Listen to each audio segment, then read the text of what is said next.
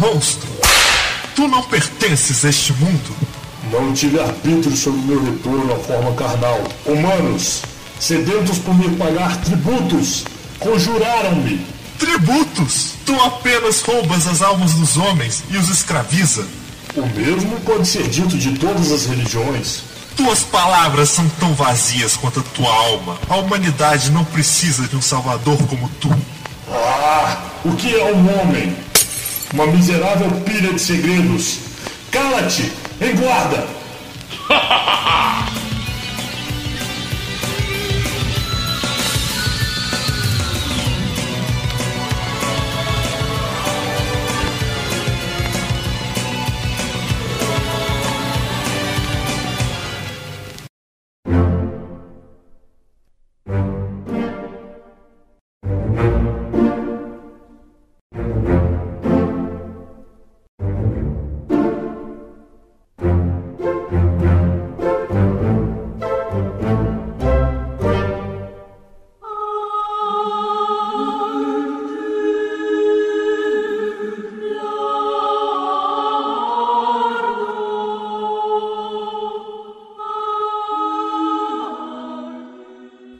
noite, sou Matheus Sonádio. Vamos sair essa noite para nos divertir. A noite é apenas uma criança. Meu nome é Boas e essa é a primeira vez que eu vejo um vampiro comendo a própria esposa. Caramba, é mesmo, né? Estamos aqui reunidos para falar. Estamos aqui reunidos Caramba, para falar de um clássico. Deus? Puta que pariu. Meia hora processando.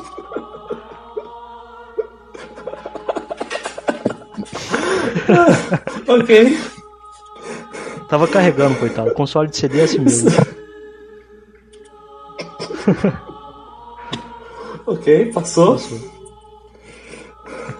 Nos reunimos nessa noite para falar de um clássico do PlayStation.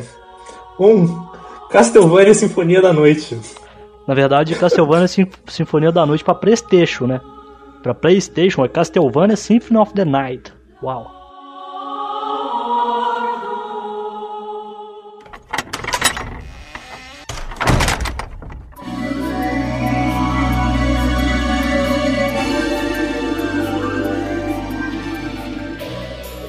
Um dos raros joguinhos de em pixel art que tiveram no PlayStation.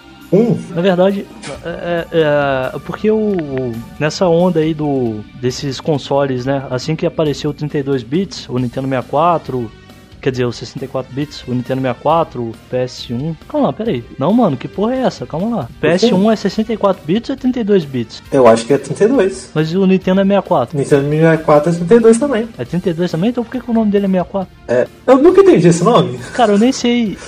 Eu, eu nem entendo por que, que dividem os consoles por essa quantidade de bits. Eu nem sei que, que quantidade de bits é essa, cara. Porque bit nada mais é. Um bit é uma ca- casinha decimal. Quando você fala que um processador é 64 bits, quer dizer que ele interpreta uma, uma palavra de 64 bits. Tá ligado? É o tipo de arquitetura do processador. Aí eu não sei se eles dividem. Por que, que eles dividem os consoles assim ou se esses 32 bits é de outra parada, cara. Não faço a mínima ideia. Mas enfim. Depois aí do Nintendo. Na minha cabeça, esse negócio de 8 bits, 16 bits, 32 bits, é que o 8 bits, o sprite padrão, era um quadradinho de 8 por 8 pixels. O 16 era um spritezinho um pouquinho maior. E 32 era uma resolução um pouquinho maior ainda.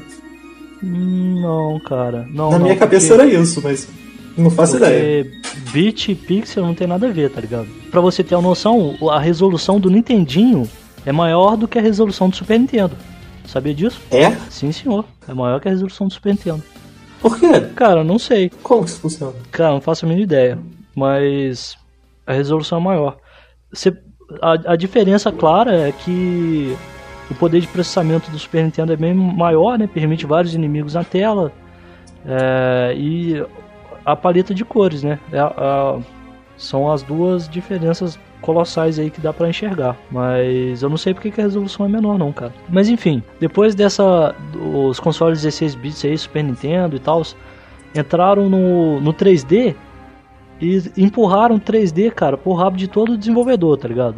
Se, uh, tinha até um, esse preconceito, né, de que o jogo, se não fosse 3D, não era para lançar aqui no, no Ocidente, aqui no Ocidente, né? No Brasil chega tudo atrasado, mas na Europa, nos Estados Unidos, a galera só queria jogo 3D. E aí tinha esse preconceito, né? O Castlevania realmente é um dos poucos, assim. Não, assim, não dos poucos, né? Mas é uma, é uma pequena minoria dos jogos em 2D no PS2. No PS1, quer dizer. Ele quase realmente não saiu, mas insistiram e acabaram, acabou Sim, é saindo. É porque ele é, é um jogo diferenciado, né, cara? Se fosse qualquer bodega, não ia ter saído mesmo não. E ele tem uma vantagem em relação aos outros jogos que são 3D, porque ele é muito bonitinho até hoje. Se você procurar um Lara Croft de PS1, você vai ter um derrame de olhando para aquele troço. Sim, cara, porque é, o, o, esse Castlevania ele foi feito no ápice dos jogos em pixel art, tá ligado?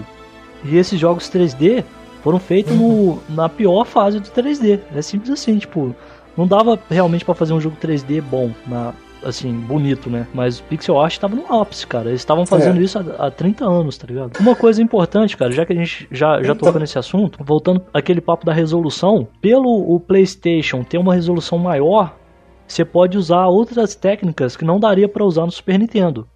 Por exemplo, se você pegar o sprite do. Vamos pegar da fumacinha lá do Alucard do PS1. Ela se move em todas as direções, ela se deforma, ela, tá ligado? Ela, ela gira. No Super Nintendo, com a resolução uhum. muito menor, o equivalente a um pixel daquela fumacinha seria um pixel da tela. Então, pensa, a, a, a, o, um pixel é um quadrado. Pensa em quatro quadrados. Você tem quatro, quatro lâmpadazinhas para representar um quadrado.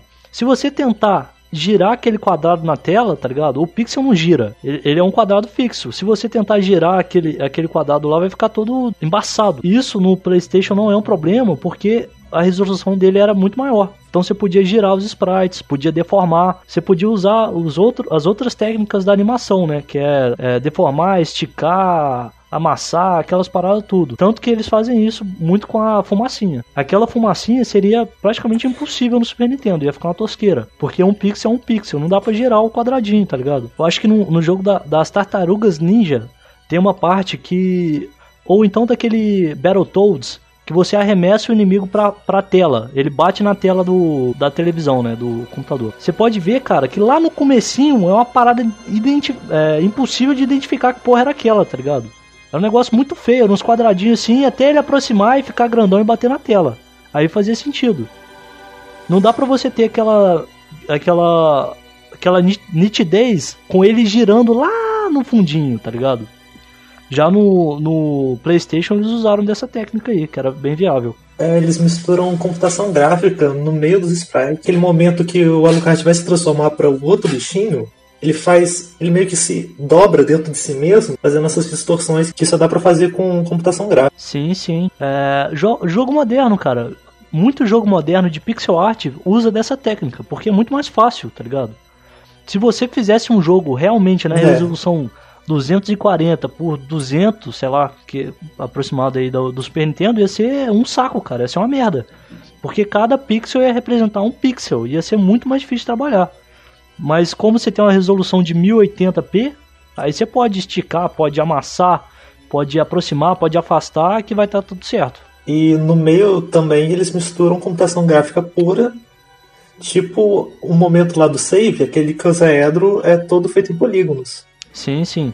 Ah, sim, tem inimigo também, que é modelado. E, e, uma parada que não fica esquisita, né? Fica bem interessante, assim, aquelas espadas, aquele, aquele livro. É. Não, a espada não, o livro. É bem maneiro, cara. É, eles combinam bem, não fica um negócio distoante. Tipo, alguns animes tentam botar CG no meio da animação tradicional. Cara, eu, quando, quando a gente tava fazendo o episódio do Cowboy Bebop, eu, quando eu tava assistindo, eu reparei que um monte de coisa lá é, C, é CGI, cara. A nave é CGI. A nave não é CGI. A Bebop é. Pode dar uma olhada depois, bicho. Não é não. Sim, senhor. Acho que aqueles portais não. são também. Pode dar uma olhada, cara. Tem bastante CGI no Bebop. Mas é justamente por isso, cara. Você tá estranhando porque foi bem feito, tá ligado? Não dá para perceber o que, que é o que. Porque tá bem mesclado, tá bem. Tá bem. Foi feito pra encaixar direitinho, tá ligado? Foi feito direito. Foi feito direito, exatamente. Então tem muita gente que fala, não, CGI em anime é coisa absurda. Mas é porque faz com a bunda, cara. É só por isso, faz com a bunda. Tem muito anime que usa o CGI que é um recurso interessante pra, e fica bom. E Cowboy Bebop é o quê? É pré-2000, mais ou menos. É 1998, velho. É praticamente na mesma época do Castlevania. Um aninho depois. É, um aninho depois. Ah, pois é. Então Castlevania também sabe mesclar isso muito bem. Não parece que tá uma, uma parada de outro mundo, assim, que tá completamente deslocado fora do lugar. Não, cara, encaixa bonitinho, fica, fica bacana, fica bom, de, fica legal de se olhar. Aqueles livros lá são muito maneiros, cara. Inclusive, na animação de ataque dos livrinhos que ficam voando, é 2D, é, é em sprite. Aquelas espadinhas que saem dele, se eu não me engano, é sprite. É. Então eles, mes- Aquelas cabecinhas também. Uhum. eles mesclam isso muito bem, cara. Foi muito bem feito essa parte. Como a gente acabou de dizer, ele foi lançado em 97. E isso é o que? É, met- é metade do PlayStation? PlayStation, que, você sabe de que data que ele lançou? Não vou lembrar, não sei. Mas eu acho que o PS2 é de 2003. E eu acho que, se eu não me engano, o ciclo pra trocar É. de console é de 7, 7 anos. Então ele deve ser de ah, 95, talvez. É, tá aí na metade do PlayStation. Foi dirigido pelo Koji Garashi. Ele que, ele pode ser considerado parte que fez o Vania do, do gênero Metroidvania. Foi um dos primeiros jogos que ele dirigiu, realmente. E na minha humilde opinião, nunca mais fez nada à altura. É, eu não acompanho muito o trabalho dele. Mas ele é o cara que fez o. que saiu da Konami e fez o, o Blood, Bloodstained, né? Isso, ele fez um catarse e fez o Bloodstained. Conseguiu dinheiro pra caramba. Isso. É, cara, ele, tem, ele, tinha uma, ele tinha uma paulada de fã aí, né? Que, que deram apoio pra ele fazer isso. Então ele deve ter feito outra parada que presta. Então, é bom. Só não é tão bom quanto o Symphony of the Night. E olha que eles tiveram um orçamento bem maior pra fazer. E 20 anos de experiência. Ninguém faz nada sozinho, né, cara? Ele teve equipe também.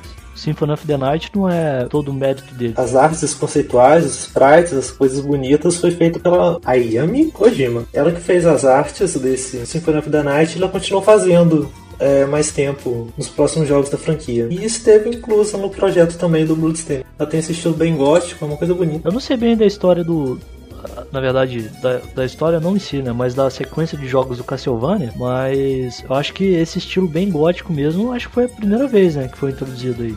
De, de vampiro, capeta, igreja. Sim, antes era um negócio mais anime. Os, console, os consoles anteriores era bem limitado, né? Mas eu acho que já tinha esse tom sombrio deles. Tinha, só que o estilo era um negócio mais anime ou mais puxado pra cartoon. Quando pegou esse essa coisa gótica foi aqui. E quem fez a música foi a Michiru Yamane, que não esteve no Bloodstained. Música Reza a lenda que se esses três se unirem de novo com baixo orçamento saiu do jogo bom. O, a música do Symphony of the Night é, ela é muito braba, né, cara? É, como, quando você migrou Hum. pra, pra uma plataforma de CD, dava pra colocar música, né? Porque a, a placa de, de som do, Sim. do Super Nintendo era uma coisa muito triste, né, cara? Acho que não dava pra, pra fazer, sei lá, cinco chiados ao mesmo tempo. No, já no, no CD, cara, você era, tava livre. Então eles trabalharam muito bem com, com o que eles tinham e as músicas são muito boas. No Nintendo até tinha alguns jogos com música boa. O Zelda, Link to the Past, tem, tinha vários, mas depois com CD subiu de nível. Chrono Trigger, Final Sim, Fantasy tem várias mundo. músicas boas, cara. Mas o, o, o que eu tô falando é da limitação do hardware. Você pegar um, um, Entre aspas, é um remake das músicas do Final Fantasy VI em ópera, em orquestra, é uma parada, pô. Puta que pariu, né, velho? Muito foda, caralho. Mas não dava pra tuchar isso tudo no cartuchinho do Super Nintendo. Agora no, no CD dá pra botar guitarra, dá pra botar violino, dá pra botar a orquestra inteira que você quiser. Exatamente.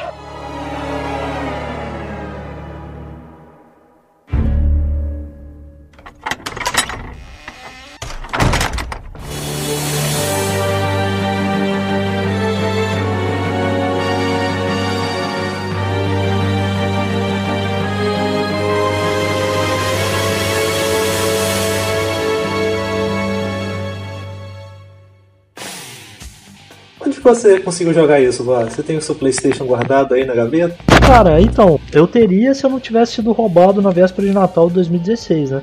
Eu já contei essa história aqui. Aqui não. Se quiser. Então, cara, é, como o meu PS1 foi roubado, né? Eu tive que usar um emulador. Certamente também, se meu PS1 tivesse aqui, obviamente eu não ia jogar aquela porra original. Cara, então, é o seguinte: você lançou um jogo em 97, cara. Aí você relança ele por 200 conto, tá ligado? Exatamente igual. Pra outra plataforma eu não vou comprar essa merda, cara. Ô, desculpa, Konami. Na moral, vai tomar no seu cu, cara. Não, foda-se. Você nem tem outra plataforma da Sony pra jogar isso, mano. Cara, não, dá pra. Tem um pack que a Konami vende com vários Castlevania e o Symphony of the Night tá em um dele, pra PC, ou seu. Ah, é? Mas eu não vou pagar, cara, num jogo de 25 anos atrás. De- igual, a mesma coisa. Pô, felizmente eu não tô nessa, nessa condição ainda não, cara. Então usei o emulador de PS1. Primeiro a gente tentou um, um emulador. Falhamos miseravelmente, o negócio travou, não dava certo jeito Sim, qual nenhum. que era o nome dele, cara? Você lembra? É o PSX. Então a gente tentou esse, deu pau toda hora. Cada, cada sala que saía, a chance de travar era enorme. E os dois acabamos perdendo o, o primeiro save que a gente tentou fazer. Sim, cara. É, é, ele, ele tava dando problema, né? Cada sala que você atravessava tinha, corria o risco de você tomar na jabiraca. E procurou outro, né? E achamos o PSX, PSXE, não é? Um negócio assim. É o E-PSX-E. Eu, inclusive, há um tempo atrás, eu zerei é, Mega Man Legends 1 e 2. E ele dava uns problemas, cara. Algumas coisas esquisitas, um áudio estranho. Eu não lembro direitinho o que que era, mas dava uns problemas, tá ligado? E eu sempre desconfiei que era a ROM, a ROM, a ROM, sei lá. Só que agora, cara, eu tô achando que é a- o caralho do emulador. Eu tentei jogar aquele. o jogo da menininha lá do Mega Man Legends. Do Mega Man Legends, esqueci o nome dela, cara. Mas enfim, aí eu tava tentando. No Sim. Mega Man Legends tava dando alguns problemas que eu achava que era da, da ROM. É, e quando eu fui jogar o jogo da menininha, ele simplesmente não funcionava, cara. Tinha parte que travava e eu achei que o problema era da ROM, só que agora eu tô achando que é do emulador, cara. Então eu vou ter que tentar jogar ele de novo pra ter certeza. Então já fica aí a dica de antemão. Não use PSX, use o EPSX. Mas se você tiver muita grana e quiser jogar esse Castlevania, compra o pacote lá da Konami Mercenário do caralho, joga ele. Não, se você tiver muita grana mesmo, você arranja um PS1 e arranja esse jogo original e joga ele. Na verdade ele tem pra. tem várias plataformas, né? O Castlevania Symphony of the Night. Acho que ele tem pra Dream, Dreamcast, né? É, é Dreamcast ou Sega Saturn? Dreamcast. Pera, Qual que é o dessa geração da, da Sega? caralho, cara, agora eu não lembro. Acho que é Dreamcast. É Sega então, Saturn. Sega Saturn. Sega Saturn. Acho que ele foi relançado pra PS3, se eu não me engano, pra PSP. Enfim, cara, dá pra você achar em outras plataformas também. Mas o que a gente jogou foi o de PS1, né? Inclusive o de.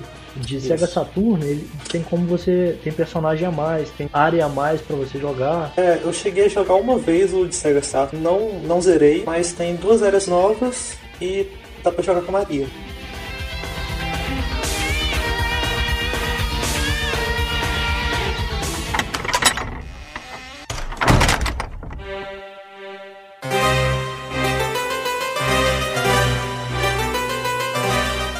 O gênero desse jogo, Boss, é Metroidvania. Essa é a primeira vez que você joga um, não é? Não. Não? Você já jogou algum antes? Já joguei o Castlevania de PS2, Curse of Darkness. Ele é 3D, mas é do mesmo esquema também.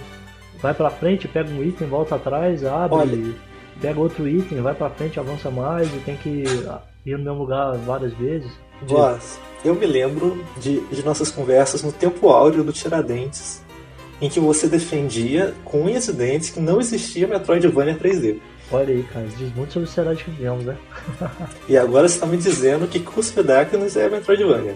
Ah, cara, não sei. Defina Metroidvania então. Metroidvania é um side-scroller, ou não, e que não tem uma linearidade para seguir no decorrer do jogo. É quase um mundo aberto. Você pode explorar o mapa livremente, com as limitações que você tem de itens que aumentam ou diminuem sua mobilidade, ter eles ou não. É um jogo de plataforma em um mundo aberto, basicamente isso. Ele foi criado primeiro o Castlevania 2, que nunca joguei, mas essa lenda que é uma merda. Depois o, o Metroid, que quando o Nintendinho começou a poder salvar o jogo, ele te permitiu explorar o mapa inteiro, conseguindo melhoramentos para poder chegar em outras áreas. Depois o Metroid aprimorou isso e quando chegou no PS1 surgiu o Castlevania Symphony of the Night, que Consolidou. consolidou isso juntando com uns elementos de RPG que não tinham no Metroid. Ah, Partindo pela definição de que simplesmente é, é um tipo de mundo aberto que você pode explorar tanto que você quiser, de acordo com as, com as limitações do seu personagem, eu acho que isso é muito amplo. Mas sei lá, você pegar, por exemplo, no mesmo estilo de Castlevania. é, desse Castlevania Symphony of the Night, então acho que não sei se eu já joguei antes, tá ligado? Não sou tão fã assim não. Sim. E o que, que você achou desse em específico, side-scroller? 2D. Ah, cara, legal, assim, foi uma experiência importante pra mim. Foi divertido, foi legal. Então, eu joguei esse jogo primeiramente muito tempo atrás, e quando eu joguei a primeira vez eu achei maravilhoso. Eu nunca tinha jogado um jogo assim que desse pra você sair explorando livremente, com, com um objetivo. Eu tinha jogado GTA e tal, mas não tinha muito o que eu. Eu não sabia nem que tinha história no GTA. Não sabia que dava pra fazer missão. O nome disso é Criança Estúpida. Sim.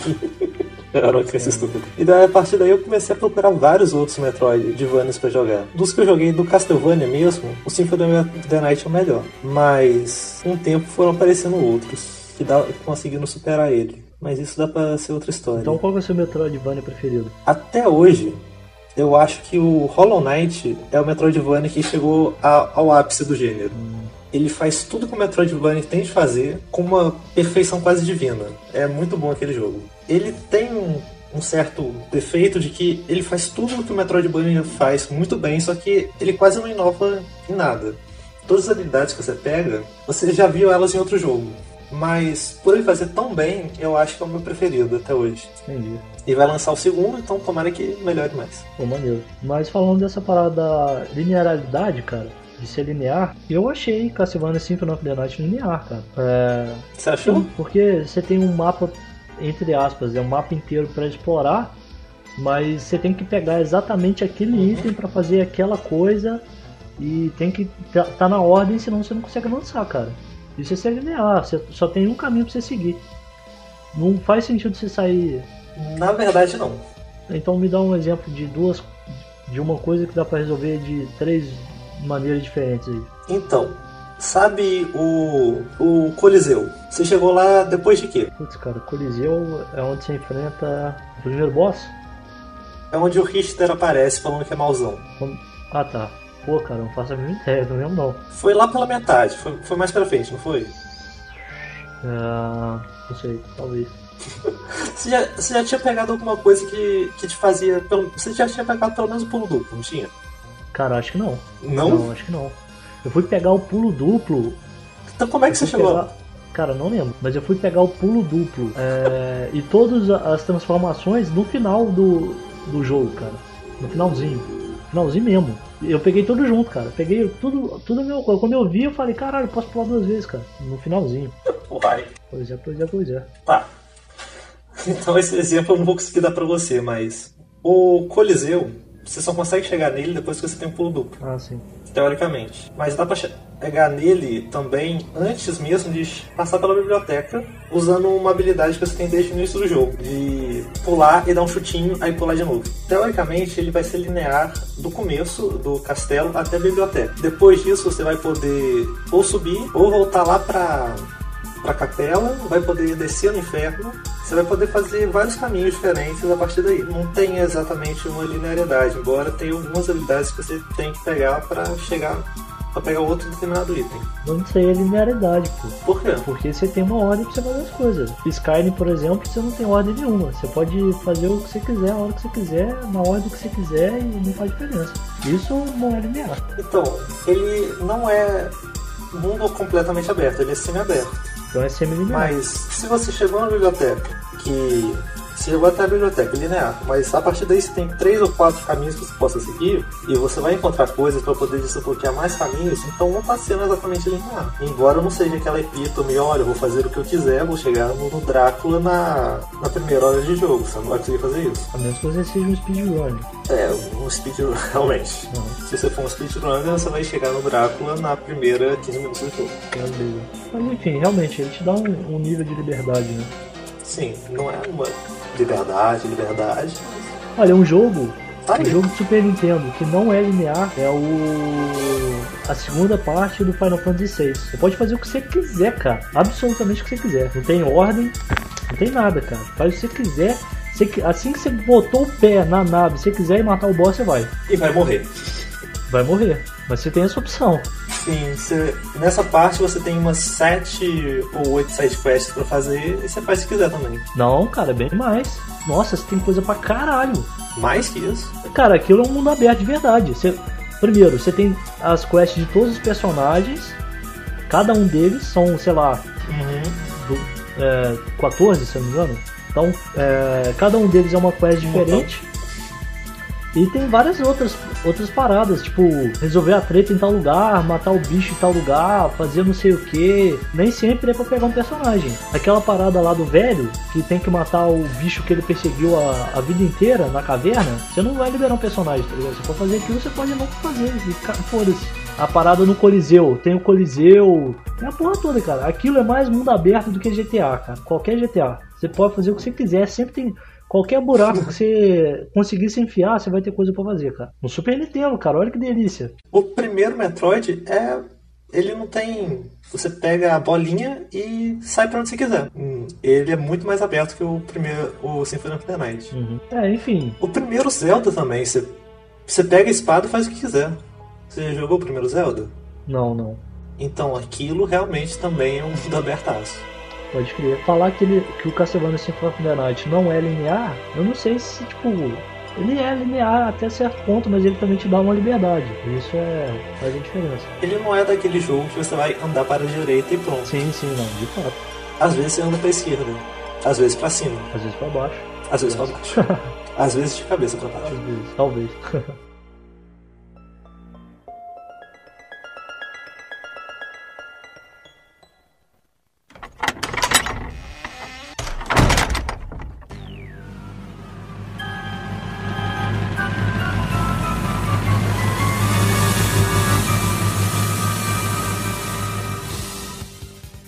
historinha desse jogo é que seu pai comeu sua mãe. Teve você. Pagou a pensão e você vai lá meter a porrada nele. De certa forma é bem uhum. isso mesmo. Mas vamos lá. O Symphony of the Night é a continuação do Drácula X. O começo do, do jogo é o final do Drácula X, com o Rich, que é o caçador de vampiros do Belmont, indo finalmente matar o Drácula. E ele mata. Então se passa um aninho, o Richter desaparece, a cunhada dele vai procurá-lo e o Alucard vai junto. Sim, e a partir daí é a exploração do castelo. É, é, é porque o Castlevania Symphony of the Night ele é um ele é um spin-off da série principal. Não é um spin-off. É da saga mesmo. Não, ele é canônico, mas é um spin-off, cara. Ele foi feito para ser um spin-off. É, realmente, você não joga com Belmonte. Então, se for olhar por esse lado, é um spin-off. É, inclusive, o, pelo fato dele ser um spin-off, foi o que permitiu ele inovar e fazer o que ele quisesse. Então, se ele muda várias coisas, muda a fórmula, faz coisas diferentes, é justamente porque ele é um spin-off, porque ele tinha que se ele fizesse alguma cagada, ele não ia foder com a série principal. E essa era a mentalidade quando fizeram a parada, entendeu? Então eles tinham mais liberdade para trabalhar uhum. em, cima, em cima do jogo. O protagonista é o Alucard. Ele é filho do, do vilão, o Drácula. Ele já tinha aparecido antes, né? Já, ele apareceu no, no Castlevania que... 3, eu Castlevania 3, eu acho. É, eu acho que é isso. Ele apareceu no Castlevania 3, ele era um dos quatro personagens jogáveis. Só que a estética dele nesse jogo era completamente diferente. Sim. Ele parecia o Bela Lugosi. Parecia quem? O Bela Lugosi. Faço uma ideia. É, o Alucard ele é filho do, do Drácula com uma humana, né? Então ele é um Humano, Isso. meio humano, meio vampiro. Vampir. E ele, diferente do pai, não quer. não tem uma síndrome assassina querendo matar todo mundo. Ele quer coexistir com os humanos. E o objetivo deles é salvar. salvar a humanidade de novo do retorno do Castlevania. Na verdade o Alucard não quer tanto conviver com, com os humanos, né? Ele só não, não quer é, ser cuzão com eles. É, é não é conviver, mas coexistir, né? É coexistir isso. No começo do jogo a gente é apresentado ao Richter Belmont, que é o vilão desse jogo. Não é mais o Drácula, que o Drácula ele matou. Yes. Ele é um caçador de vampiros uh, da família Belmont, que tem, a, tem um legado de matar o Drácula sempre que ele aparece. Reza a lenda a cada 100 anos. Só que o castelo apareceu de novo um ano depois. Ele foi lá e, e falou que agora o castelo é dele.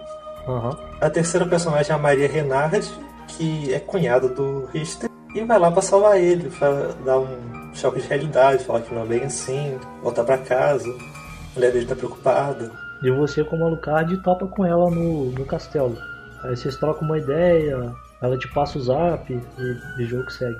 Tem a morte também, que aparece no começo do jogo pra te trollar, rouba todos os seus itens. E as beigas. Tem o bibliotecário, que é um mercenário X9, tipo aquele do Resident Evil, vai tiver demoando e um barqueirinho que aparece lá no, no subterrâneo. É um jogo bem chuto de história.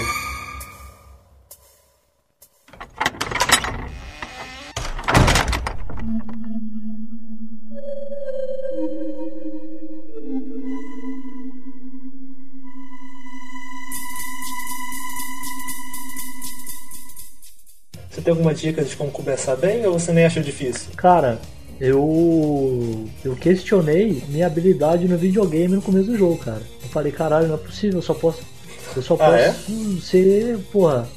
Eu devo ter perdido minhas faculdades mentais, cara. Não consigo jogar essa porra. Não é possível.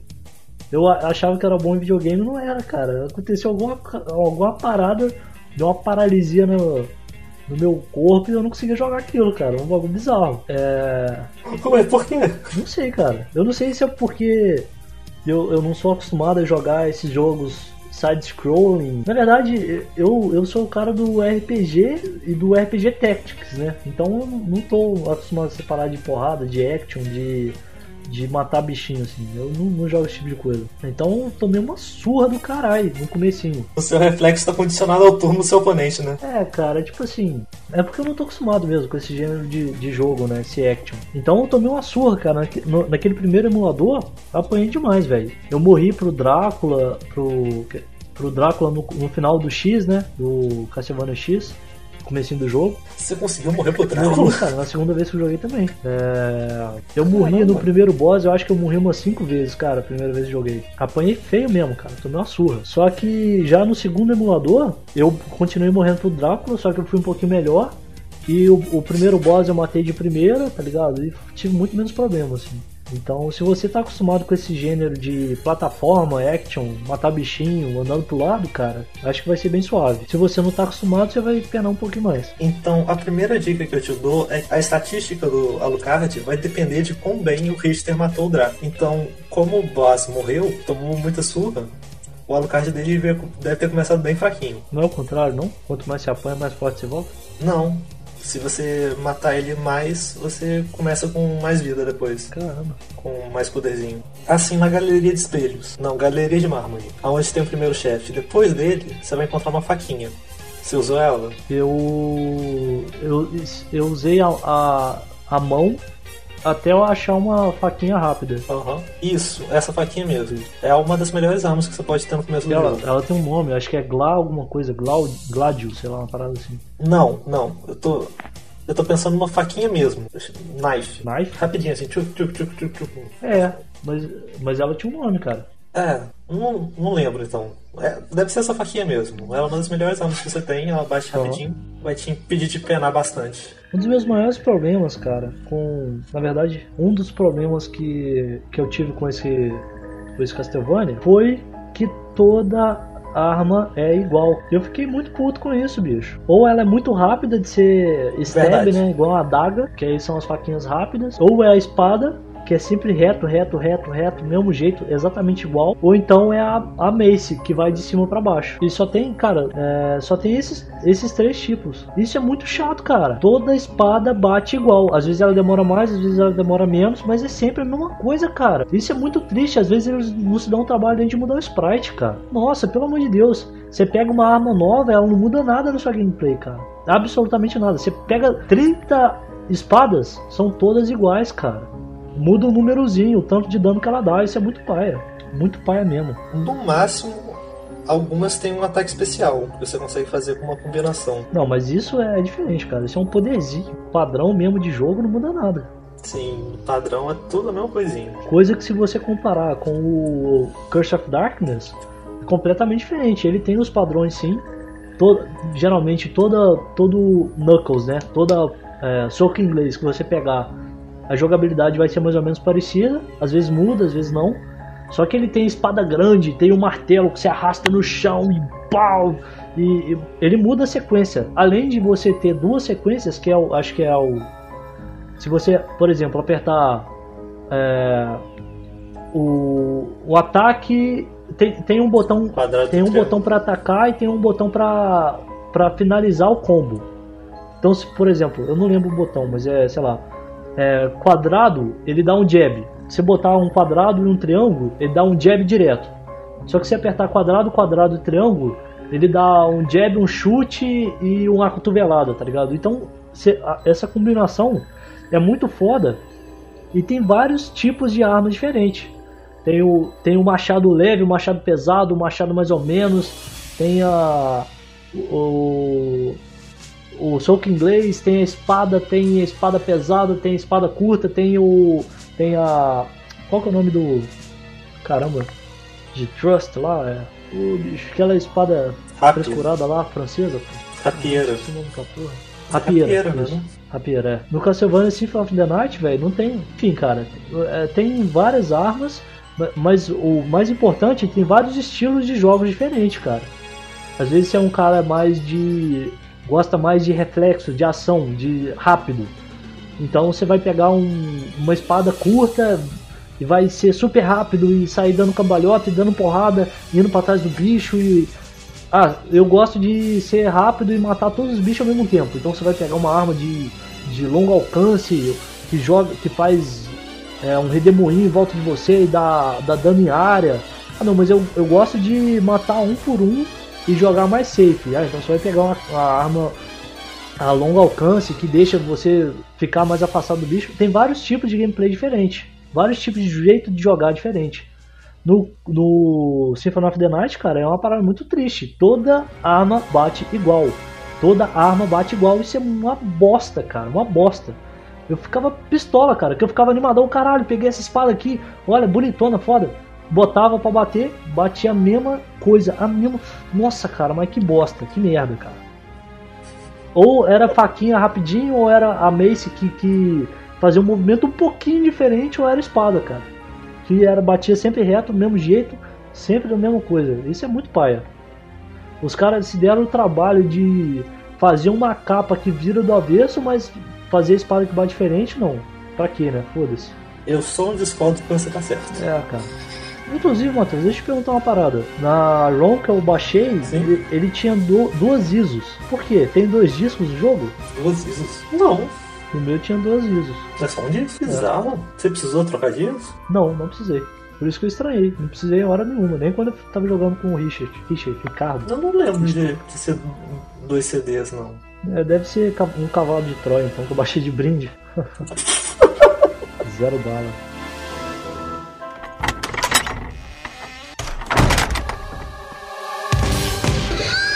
Então, gente, a gente vai começar na zona de spoiler. Estejam avisados. Isso aí, vamos falar o final do jogo. Voz, dá um gritinho. Você está entrando na zona de spoiler.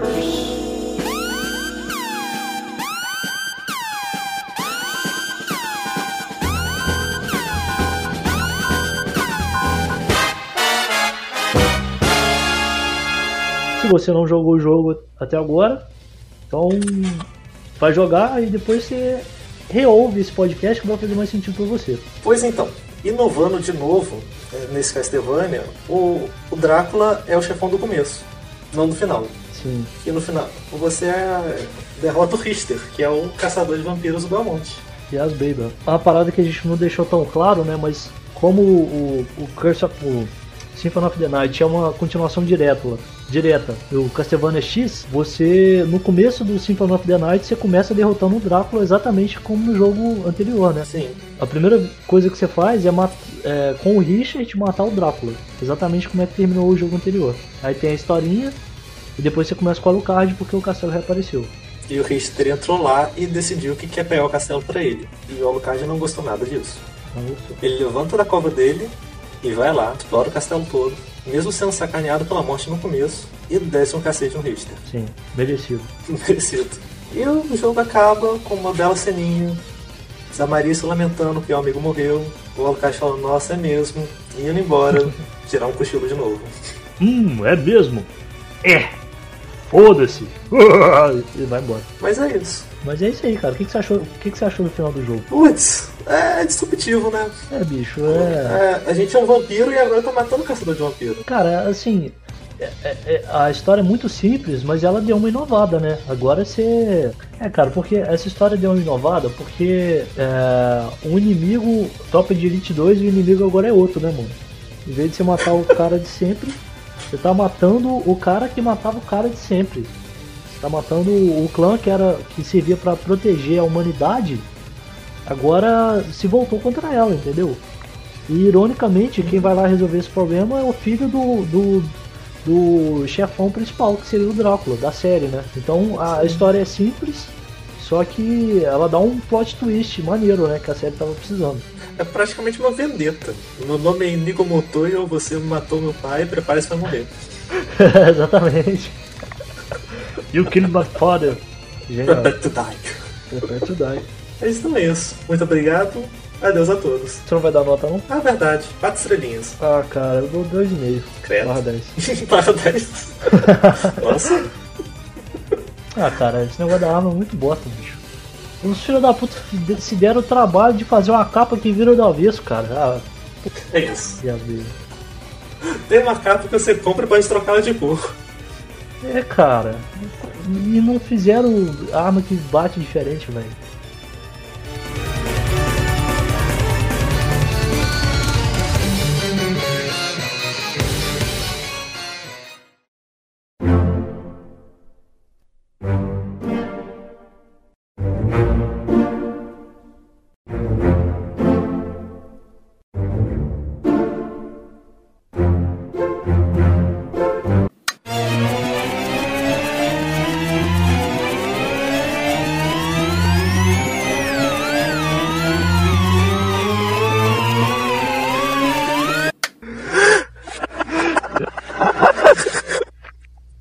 Vai me levar a só usar um pior, precisa que eu né? Mas eu não mas eu já lá. Seguir fazendo a direção, nos anos, estamos assistindo.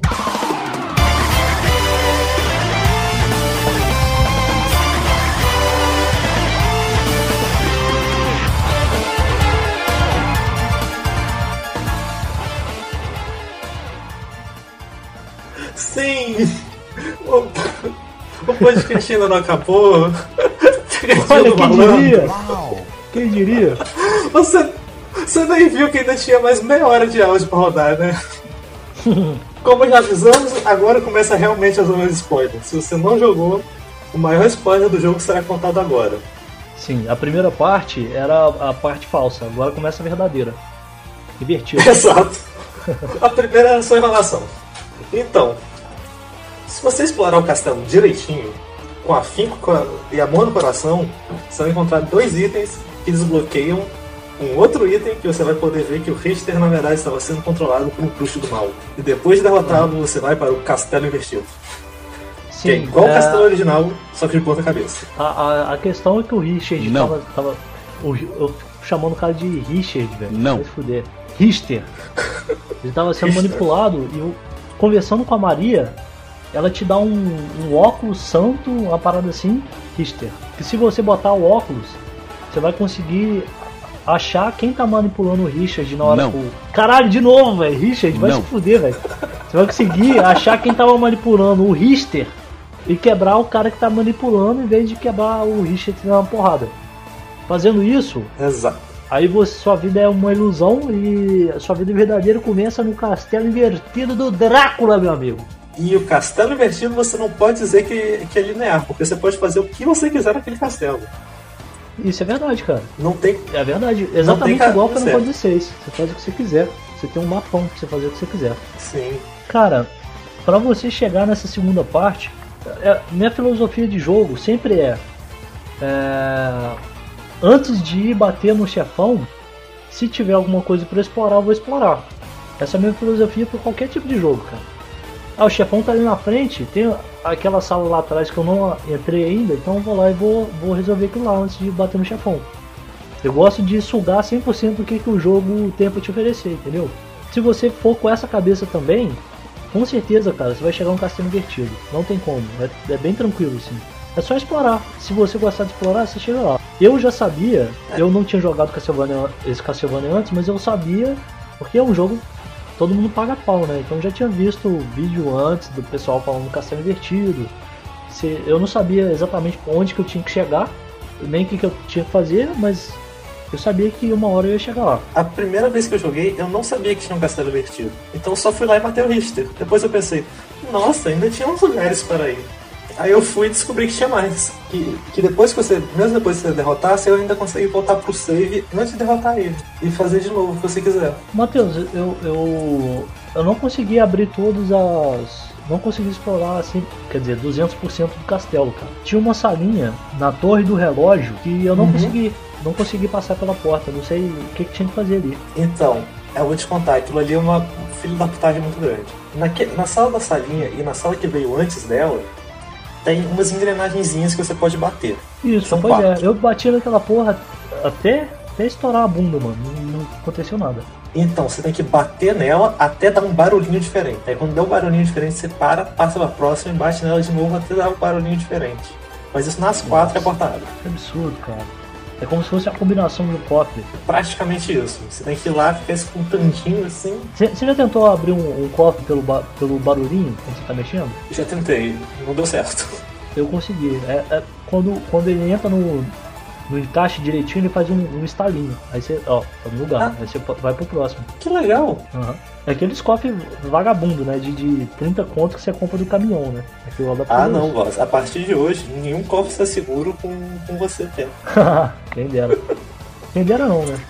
Sempre vai estar seguro. Eu não vou abrir cofre de ninguém nessa porra. Sei. Não porque eu não posso, porque eu não quero. Boss, deixa eu te Diga. contar que meu tio tem um cofre enorme que ele usa para um único propósito. Qual propósito? Guardar uma Playboy. Uma Playboy? Uma. Caralho, que Playboy que é essa, cara? Putz, eu não lembro. é Uma mulher loira qualquer. Caralho. Mas está guardada Seu dentro tio- do cofre. Não, não é possível, cara. Seu tio tem um cofre pra guardar uma, uma Playboy, uma revista. Isso, uma revista. Ele guarda nesse cofre da Playboy. Não, não é um cofre da Playboy. O cofre tá com uma Playboy dentro. Caramba, seu tio é um gênio, cara. Ele é. Ele sabe que dá pra baixar o PDF daquilo na, pelo computador? Saber, não sei, não é muito bom com isso, mas tá guardadinho lá. Pera, é, é o seu tio maluco que foi internado no sanatório? Não, é o tio São que aprendeu a mexer com eletrônica com o tio maluco. Ah, genial. Zero bala. Caralho, ai. fantástico. Esse cofre teve uma época que ficou no meu quarto. Ele fica no seu quarto? Não, ele ficava no meu quarto quando eu morava na casa da minha avó. Era, o o quarto era todo meu, assim, menos o cofre que tava lá, fechadinho, trancado com o Playboy dentro. Que isso, cara? Que doideira. Mas que Playboy que é, cara? Da Xuxa, será? Não, não, não lembro. Caramba, só pode ser da Xuxa. Depois eu pergunto ele. Tá, depois pergunta ele. mas, mas fala aí, o que, que tinha dentro da, da salinha? Ah, então, tem, tem uma capa, tem uma espada e tem um item. Ah, sim. A outra sala que eu não consegui abrir é o do relógio. A- é, na torre do relógio, onde você vai pra. Você libera com o anel, né? Aham. Tem uma porta que ela abre é, com todo número par. No- no- quando você aperta Start, tem o seu tempo de jogo no canto inferior direito. Uhum. Se os minutos tiverem um número par, 0, 2, é, 4, 6, 8, terminando né, em um número par, é, número, se for um número par, aquilo abre. Se não for, ele Sim. fica fechado. A outra, eu não sei como que abre aquilo, cara. Eu já esperei bater uma hora, tá ligado? Ficar 0, 0, 0, 0 no final e não, não aconteceu nada. Eu fiquei mó tempão esperando lá ver se abria algum, algum, aquilo de algum jeito, não não consegui. Existe um item secundário que é um reloginho que para o tempo. Você tem que pegar esse reloginho e usar nessa sala. Aí ele abre. Sim. Só isso, cara. Só isso. Caralho, mas como é que eu ia saber disso, velho? Putz, eu não sei, eu demorei tanto pra lembrar daquilo. Caralho, mano. Não, mas é um você usar um relógio na sala do relógio, mas caralho, não faz, não faz sentido, velho. Não faz nenhum, não tem um lugar dizendo, olha, talvez se você fizer assim, se pá, dá certo. Não. Você tem que se vira. Caramba, bicho. É, então é isso. Então foi, foi as duas salas que eu não consegui abrir nem no castelo normal nem no invertido. Então você não pegou o final bom do jogo no final, né? Não sei. É, a gente já tá na zona do spoiler. É o, o- o meu final foi que a gente mata o Drácula e depois o Alucard vai dormir. A Maria fala, Alucard! Só que não faz nada. Ele vai dormir e ela fica lá, ela e o Richard vão Não. embora. Então, no final bom, a, a Maria fica apaixonada por ele e vai atrás dele. Ah, é, então não peguei o final bom. Peguei o final Essa é a diferença. Essa é a primeira vez que eu pego esse final. Eu explorei muito bem dessa vez. Aham. Você fez 197%, né? Eu vi lá no save. Isso, eu acho que pra pegar esse final você tem que pegar mais 195. Pois é, eu fiz 193, se eu não me engano. É, faltou 2%. Tem umas partes, cara, que não dá pra você para você explorar no Castelo Invertido, cara. Tem, tem um, o, aquela parte das cavernas com água. Não dá pra Uhum. você chegar lá em cima com morcego, porque quando você entra na água, ele destransforma. Verdade, não dá sei. completar aquele pedacinho. Pois é. E ah, ainda tive um trabalho do caralho, cara, de ficar adivinhando o que, que tinha que fazer. Aquela parte da cachoeira, agora ela tá. Ela é uma cachoeira pra cima, né? Eu. Porra, tentei chegar lá de tudo quanto é jeito, cara, naquela salinha lá, com morcego, com fumaça.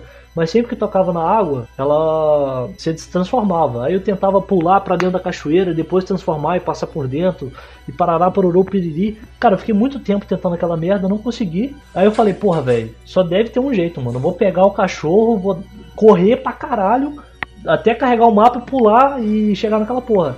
E foi isso que deu certo. Mas tipo assim, velho, caralho, que tampo do caralho pra pegar um item que eu não, que eu não ia usar, tá ligado? Você não tinha bota da lua, não? Mas eu consegui fazer isso, mas eu não consegui explorar tudo. Você não tinha aquele item que, que se você apertar pra baixo, pra cima e pular, ele dá um pulão, não? Cara, então, outra parada, outro problema aí, que não tem nada que explica fazer as magias, não é? Você só. Você só tem as magias que você na cagada conseguiu fazer e ela libera, não é isso que acontece? Então, quando você chega no Castelo 2, no Castelo Invertido, você pode ir lá no bibliotecário e te vende é, a- o feitiço. Mas ele não tá lá. Não, no- você tem que ir no castelo normal, depois de chegar no castelo invertido e o bibliotecário te vende. Como é que volta? É, só voltar pra, pra torre do relógio. Pra torre do relógio? É, não, não a sala do relógio, a torre do relógio, onde o, o Richter tá. Do mesmo jeito que você vem, você vai. Então, mas você vai pro castelo invertido no- na sala do Drácula. Então, lá na sala do Drácula, tem jeito de você voltar também. Ah, porra, não tem nada a ver com o relógio lá, Matheus, caralho. O nome daquele negócio é a torre do relógio. É o nome do mapa. Tá. Mas eu fui lá, não consegui. Eu fui naquele. na- no mesmo lugar que você começa com o castelo invertido, apertei todos os botões e não deu nada. Eu tentei voltar. Porque eu tava cheio da grana, eu falei, pô, vou gastar essa porra, né? Você tentou usar o cartão da biblioteca? Não, tentei. Então, também daria certo. Ah. Mas tem como, pelo, pelo, pela sala do Drácula lá? Tem. Eu juro que eu tentei, cara. Apertei pra cima, pra baixo, pulei, fiz, fiz o caralho. Ué? Não deu. Que estranho. Mas aí, cara, porque, ó, por exemplo, com.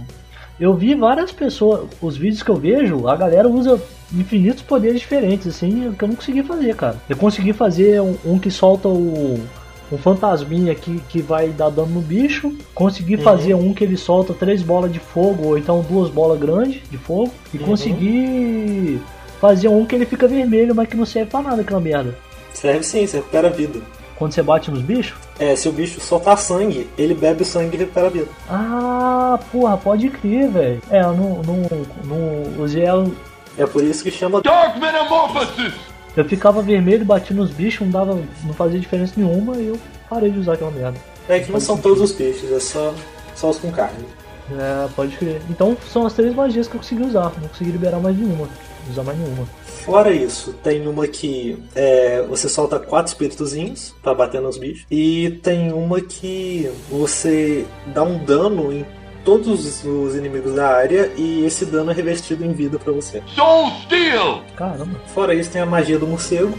magia do morcego? É, o morcego tem uma magia que você dá um dash pra frente e dá dano. Ah, sim, eu vi. Eu já vi as pessoas dando dash no morcego, mas eu não consegui. Eu achei que era uma relíquia que você tinha que pegar, que eu não consegui pegar porque eu não entrei naquela sala lá. Então, você tem que pegar a relíquia e depois que você pega a relíquia, você dá o dash pra frente. Ah, tá. Usando uma magia. E tem uma relíquia que você pega com o lobo que te permite fazer um dash pra frente com o lobo também. Sem ser correr? É, não, você vai correndinho, é tipo. Quando você pega impulso correndo com o lobo, ele começa a dar dano, na frente. Ah, sim. Não, esse Só não. que essa magia você não precisa pegar o impulso, ali já vai direto. Ô, louco, brabo. Também tem as habilidades especiais das armas. Cada arma tem habilidade especial? Algumas têm uma habilidade especial, cada uma é diferente. E como é que usa? Geralmente é pra baixo, pulado pra frente e ataque. A espada do Alucard é que você começa, você teleporta, vai pra frente, dá dois ataques e volta. Tem uma katana que você pega que você faz um furacãozinho de. e dá dano no inimigo. Ah, porra, eu consegui. Eu fiz esse ataque aí. Ele, ele faz como se fosse uma ilusão, né? Pra frente, a ilusão dá, dá uma porradinha e depois some. Isso. Eu achei que aquilo era aleatório, cara. Hum, Porque às vezes funcionava e às vezes não funcionava. Às vezes você apertava o botão certo, às vezes você não apertava o botão certo. Cara, ele. Pois é, velho. Outro problema desse jogo é que ele te deixa na cega, bicho. Tipo assim, Uhum. custava ele falar, ah, se você fizer isso, vai acontecer alguma coisa. Pelo menos. Porque isso aí, cara, ah não, mas isso aí você quer tudo na bandeja, ia ficar muito fácil. Não, cara, eu não. não é, não tem como eu adivinhar que essa merda acontece, cara. Eu não vou ficar meia hora apertando todos os botões da- de, das combinações mais variadas possíveis que eu consegui imaginar pra descobrir alguma coisa. Porra, não, caralho. Eu não vou adivinhar, cara. E se você sabe disso é porque você viu em algum lugar, bicho. A maioria Então, foi. por que, que custava mostrar lá? Que você. Ah, tem isso aqui, ó. Tenta, tenta pelo menos essa combinação aqui. E eu gostei dessa parada de fazer os poderzinhos apertando os botões, que é uma parada maneira, tá ligado? Você tá num momento lá difícil, da batalha, puta que pariu, se eu errar essa magia que eu tô fudido, tô na merda. Pô, isso é muito maneiro, velho. Mas não tem como se adivinhar a combinação, tá ligado? Se fosse igual Final Fantasy VI, com os golpes do Sabin, ah, se você apertar pra cima, pra... você passou de nível, você liberou, você liberou essa skill. Aí você vai lá ver como é que faz a skill e faz ela, pô, aí, aí é maneiro, cara. Mas se tiver que adivinhar essa merda, não funciona. Mas tem como comprar também.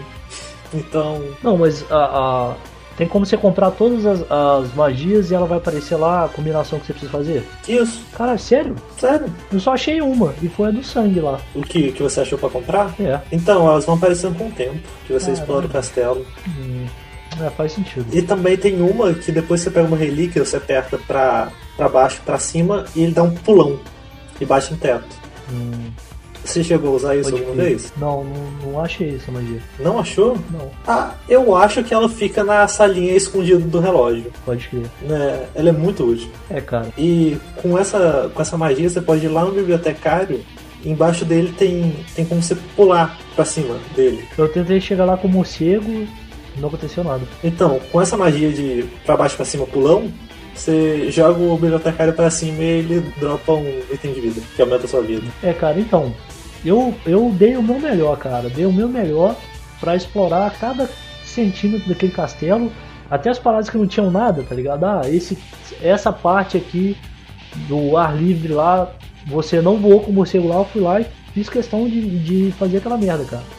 E eu não consegui liberar tudo. Eu acho que eu zerei com 20 horas, se eu não me engano. Demorei 20, 20 horas. horas? 20 horas pra zerar o jogo e eu não consegui é, usufruir tudo que ele tinha pra usufruir, tá ligado?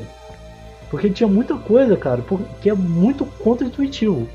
Como é que eu ia saber que que naquela zona que é aquela porra daquele, daquela torre das engrenagens do relógio eu ia bater no negócio ia fazer um barulho diferente e que eu tinha que fazer isso em todas as quatro? E como é que eu ia saber que Sei lá, bicho. Se eu usar o relógio no. Naquela torre lá, ia abrir o buraco. Cara, é quase impossível saber um negócio desse. E- Esse do relógio eu consegui por cagada uma vez. É na primeira vez. Esse das engrenagens eu só consegui agora, perdendo tempo lá. Na terceira vez que eu joguei. É, cara, então. Se você for meio nas cegas, assim, pra, e tentar pegar o. Tudo que dá, cara, vai, vai ser meio complicado. É a experiência própria aqui, que eu passei muito tempo fazendo isso. E eu fiz questão de não pesquisar nada na internet pra fazer. Pra jogar o jogo. O máximo que você sabia então é que tinha o castelo invertido. Sim. E teve uma época da minha vida, cara, que eu ficava, que eu ficava mais tempo vendo gameplay do que jogando. E vendo review, na época do, do Platina KH, tá ligado? Que, que depois trabalhou na, na BGS, depois trabalhou pro Felipe Neto, sei lá. Então, sete anos atrás eu vi o vídeo dele sobre Castlevania e nunca joguei Castlevania. Aí era isso, cara. Tinha, na minha cabeça, eu sabia que tinha um castelo invertido, a- eu sabia que o morcego dava um dash, só que eu não, não sabia como é que fazia, não sabia como é que chegava lá. Eu acho que mesmo sem saber que existia um castelo invertido, eu ia conseguir chegar lá. Por causa justamente dessa filosofia, de não ir bater no chefão enquanto tem coisa pra você fazer atrás. Eu sou assim, tá ligado? Eu gosto de pegar é, tudo que, que eu consigo. Então, eventualmente eu ia chegar lá também. Só que não consegui fazer tudo o jogo. Essa parte do castelo invertido é a única que o jogo realmente dá uma dica que isso pode acontecer. Primeiro que o lugar que você pega um dos anéis fica marcado no mapa que você comprou do bibliotecário. E a outra parte é fica mostrando um buraquinho que dá pra passagem. E nos anéis está escrito o que você tem que fazer. Então nessa parte o jogo não te deixa cegas. Ele realmente ajuda. Sim, sim.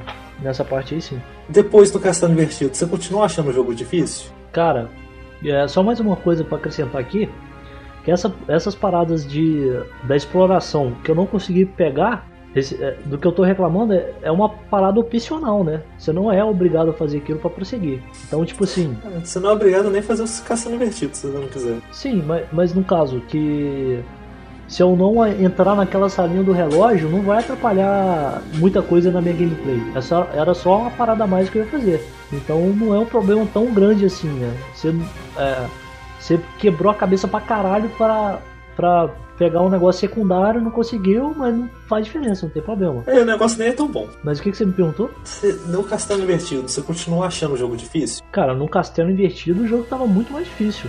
Na primeira parte tava melzinho na chupeta. Depois que eu, que eu consegui, que eu me adaptei ao, ao comando, a- a- ao pulo e tudo, tava melzinho na chupeta. Pra mim o castelo normal não, não tinha dificuldade nenhuma. O, os chefões também, cara, eu, eu matava. Eu matava os chefões. Deixa eu lembrar. É, cara, com poucas porradas assim, a- alguns chefões me davam um de dano, tá ligado? E. Ah, uma dica aí que eu vou dar. Quando você encontra seu clone, seu clone, ativa o relógio, cara. Eu, eu, em 5 segundos, eu quebrei, enfiei a porrada nele com a mão limpa até ele morrer. Foi o, o chefão mais fácil do jogo, bicho. Foi eu mesmo. Meti o relógio, dei prim- porrada na cara dele até afundar o, o nariz dele no rosto e acabou. Sério, eu, eu morri tanto nele na primeira vez. Cara, é só ir de relógio. Só que você tem que. Assim que.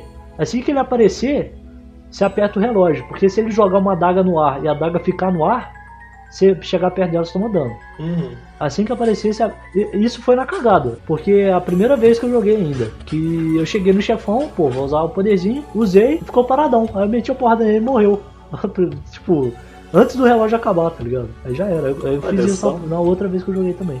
Foi melzinho no espeto. Quanta audácia. É, pois é. Só que o castelo invertido eu apanhei, cara. Nossa, o castelo invertido foi uma merda. Além dele ser difícil de andar, é, os bichos é muito, muito mais chato e dá muito mais dano também, muito mais complicado, muito mais difícil. Tem um chefão no Castelo Invertido que eu não entendi se, se eu tava fazendo alguma coisa errada para matar ele ou se ele é realmente aquela dificuldade toda. É um que fica lá em cima no. Depois do inferno, lá em cima no mapa do Não, Matheus, eu não sei lugar não. Fala como é que ele era. É um chefe enorme que solta raio e ele Ah, ocupa a tela inteira e sobra. Ele, Falta. ele foi difícil mesmo, foi difícil, eu morri algumas vezes. Você tava dando 2 de dano por, por, por porrada? Não, tava dando mais. Eu não entendi o que, que eu fiz, que eu tava dando 2 de dano por porrada nele. Não, mas você tava tentando com magia, não é? Não, eu tava tentando com a espada. Caramba, cara. Eu só consegui matar ele porque eu tinha um item que, com o dano de raio que ele me dava, eu transformava em vida, senão eu não consegui matar ele. Eu tava sem esse item, consegui matar ele. Mas foi um perrengue. Eu não sei que. Então eu sei o que, eu fiz errado. Ele era meio frenético, cara. Ele não, não te dava muita oportunidade pra você ir bater nele, não. Mas quando ele dava, ele fazia, eu fazia isso. E quando ele ia atacar aquelas bolas de raio ou um raiozinho, eu virava fumaça e saía. Uma hora o, o MP acabou, eu comecei a me fuder. Cara, eu acho que eu morri pra ele umas duas vezes. E, só que usando todos os meus itens, minhas poções, com a fadinha lá, eu consegui matar ele. E quando eu dava, eu, eu chegava debaixo. Tem uma hora que ele bate com a. Acho que é, ele bate com a bola. Só que a- no- se você tiver em frente, na frente do pé dele, não te acerta. Então dá pra você dar umas 10 porradas lá sossegado, tirar bastante dano. E depois ele volta com o raiozinho, aí você sai com a fumacinha, volta, tenta ir pra trás- atrás dele pra dar porrada. Será que esse item que eu tava usando de receber vida por- com dano de raio, de alguma forma me nerfou só pra esse chefe? Não, não sei, cara, acho que não. Porque tá, tá ridículo aquele negócio. É, não sei o que você fez de errado não, mano. Mas eu lembro que magia não funcionava contra ele, era muito fraco. Eu tava. Eu matei ele com a Bíblia. Que fica rodando em volta de você. Aquilo lá não dava dano nenhum, cara. Os bichos também não davam dano nenhum. É. Mas a porrada tira, tirava bastante sangue. Falando em bichos, eu tava usando a fadinha. Esse jogo você consegue ter bichinhos que te acompanham, os familiares. Yes. Você acha que você conseguiu todos? Cara, então, não, porque na, na onde quando no menu onde você vai nos familiares, cara, tinha muito espaço livre lá. Eu falei, caralho, tá faltando alguma coisa, mas eu não consegui achar não. O que eu achei foi a fadinha, foi o, foi o fada, caveira, capeta e fada, caveira, capeta e morcego. Foram, foram os quatro que eu achei. Faltou a espada. Puta, é verdade, caralho! Eu já vi essa espada em gameplay, não consegui achar essa porra, velho. Puta, eu não tava nem lembrando dela, velho. Caralho. Onde que você acha isso? Você acha depois daquele chefe que é. que é tipo um vampirão preto que te solta morcego no castelo normal. Vampirão preto? É, é um cara assim, todo com roupa preta e te solta morceguinhos. Ah, eu acho que eu lembro dele, Sabe- mais ou menos. Sabe aquela fonte que, que troca de cor? E tem uns cavalos só com as patas da frente? Não. É por ali. Ah, sucesso. Na versão de Sega Saturn, tem dois familiares a mais. Um capetinha diferente e uma fadinha diferente.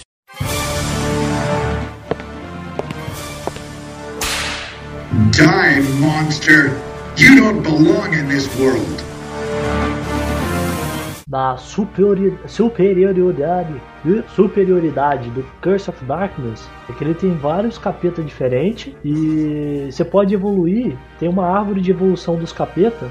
Lá, lá chama capeta mesmo, é Innocent Devil, né? O capeta inocente, por algum motivo. Mas ele tem uma linha, cara, que isso é muito maneiro. Eu ficava. Eu, eu que tenho. Eu tenho tesão em farmar, né? Em matar o mesmo bicho 5 mil vezes. Eu tenho esse tesão absurdo. Que eu não sei porquê, mas eu tenho. E no Curse of Darkness, além de você poder reproduzir o bicho, você tem uma fadinha, um, um familiar fadinha. Ela pode ter um, um ovo. E você pode ter duas fadinhas, tá ligado? E na- nessa, Aham. nessa árvore, nessa árvore de evolução, se você jogar muito com espada, aí essa fadinha do começo azul, ela virava uma fadinha com, com cabelo verde que faz isso daqui diferente e tem esse poder diferente. Aí se você usasse um, é, continuasse usando a espada, ela ia evoluir para outro canto da árvore que ela ia ter esse poder diferente, ia ter, ser assim, assim assado. Mas se você tivesse usado um martelo, ela ia ser diferente. Se tivesse usado a lança, ela ia ser diferente, tá ligado? Isso com todos os capetas que tem. Eu acho que tem seis capetas. E além do nível dele normal, que aumenta os status, tem essa, essa árvore de evolução aí que é muito maneira, cara. Nossa, é foda pra caralho. Se você usar. Você tem o. O bicho de magma. Se você usar a espada, ele vira um, um samurai fantasma. Se você usar a lança, ele vira um bicho verde. Nossa, isso é muito massa, cara. Muito maneiro mesmo. Mas tipo assim, o, Cur- o Symphony of the Night foi justamente o passo que precisou dar pra chegar nisso, né? Foi um- uma parada importante. Sem isso, sem o, o Sym- Symphony of the Night, não ia ter essa mecânica no Curse of Darkness, com certeza. Ah, verdade. Mas tem como você upar até, até o máximo um bicho e depois você poder usar ele pra bater nos outros, segurando? Como assim? Controlar o você bicho? upou o bicho, a- você upou o bicho até o máximo, aí você, ele vira um item, você segura e usa ele pra bater. Não. Então, com, Não com familiar espada você pode. Isso é maneiro. A gameplay é diferente, pelo menos? Eu acho que eu nunca consegui, eu só sei que dá pra fazer. É, se for uma parada maneira aí. Die, monster! You don't belong in this world. Então, o que, que você acha da, achou da música do jogo? A música é boa, cara. Ela mistura rock com clássico, com ópera, com. ópera não, né? Mas com Canto lírico. concerto. Não, não tem canto no, no- Só tem. Eu só vi música cantada no. a última. No Nos menu. créditos. Aquela música é horrível. Cara, eu gostei. Ela só não tem nada a ver com o jogo, né? Mas ela é legal. Então, mas eh, você zera o jogo e, e você ganha essa música, tipo, é muito anticlimático. É uma música muito estranha pra, pra, pra um final no Castlevania. De fato, não tem nada a ver. Eu fiquei revoltado. Sim, mas era legal.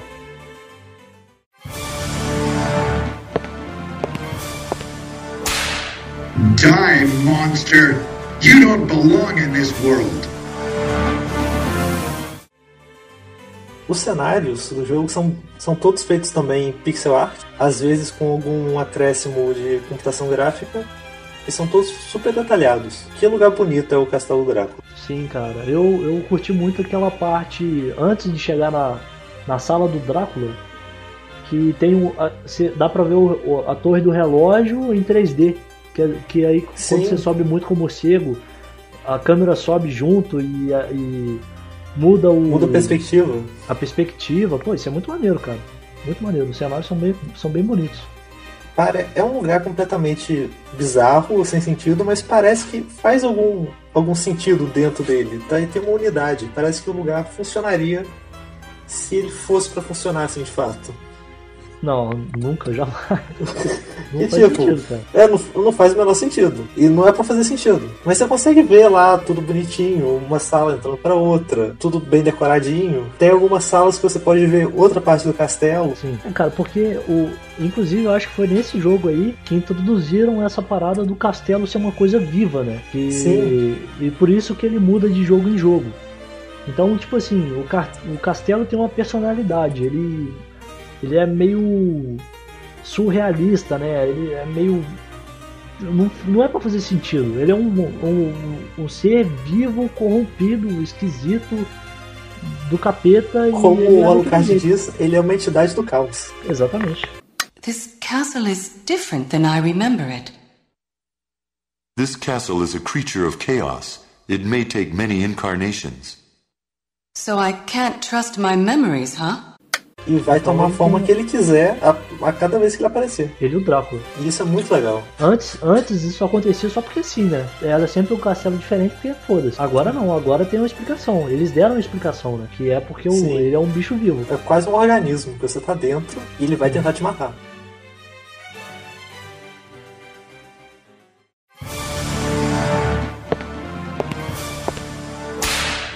Die, monster! You don't belong in this world.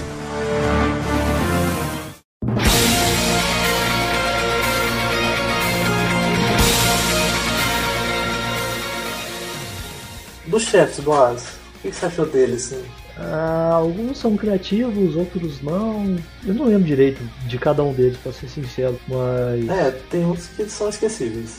Ah, cara, eu não sei. Porque eu não, não tinha todos os poderes que eu tinha pra usar, entendeu? Então, meio que o jeito que eu achei pra matar o bicho foi um só. Muitas das vezes era correndo quando, quando ele atacava, voltando e batendo. E tentando correr, ou usando. Às vezes eu matava o bicho com um poder, usando o mesmo poder três vezes, ele tava morto já. Mas um bastante interessante que eu achei foi do começo, o primeiro. Eu achei ele bem legal, aquela dinâmica toda lá. Que você sabe que você tá fudido, né? Depois que você mata, mata o pássaro caveroso lá e fica só o, a gárgula ca- capetosa, né? Jogando bola de fogo de ser da puta que pariu. Pô, aquilo é do caralho, muito bom. O Drácula, o Drácula é uma bosta, cara. Drácula O Drácula final? é, nossa. É, o Drácula final é uma bosta mesmo. Pelo amor de Deus, cara. Primeiro que não tem como você desviar, porque ele não faz, não faz um, um tipo de movimento quando ele vai te atacar com a mão. No máximo dá pra virar névoa. Sim, o máximo que você pode fazer é desviar da cabeça. Tirando isso, você fica apertando um quadrado, quadrado, quadrado, quadrado, quadrado, quadrado, quadrado, quadrado até ele morrer. Chato Sim. pra caralho.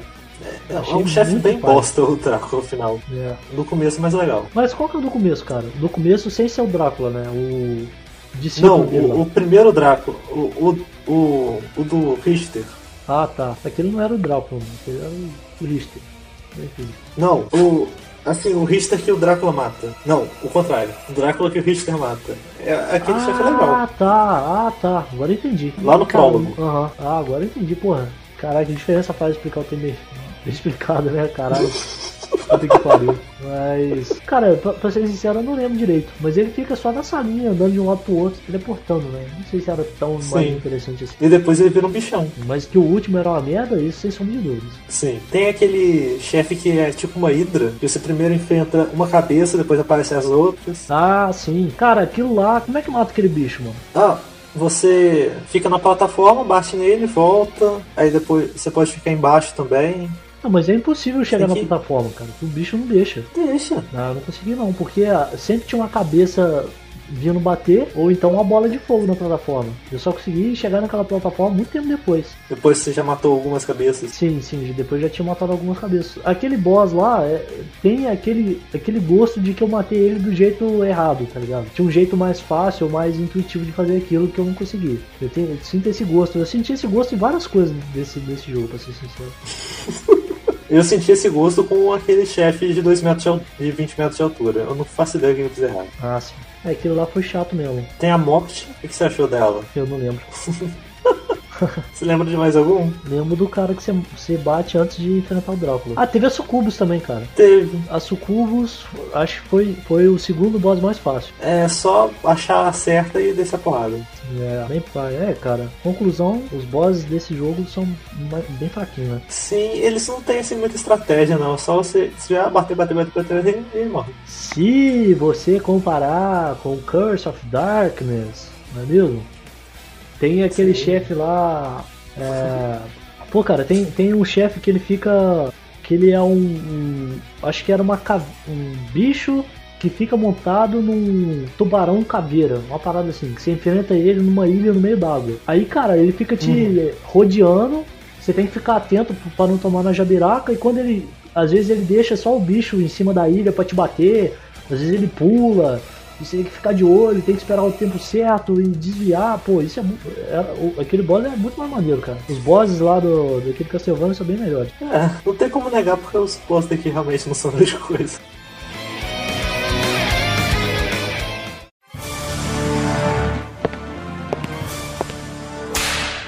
Die, monster! You don't belong in this world. Você pegou a vara do escudo, boss? Peguei o quê? Um item chamado vara do escudo?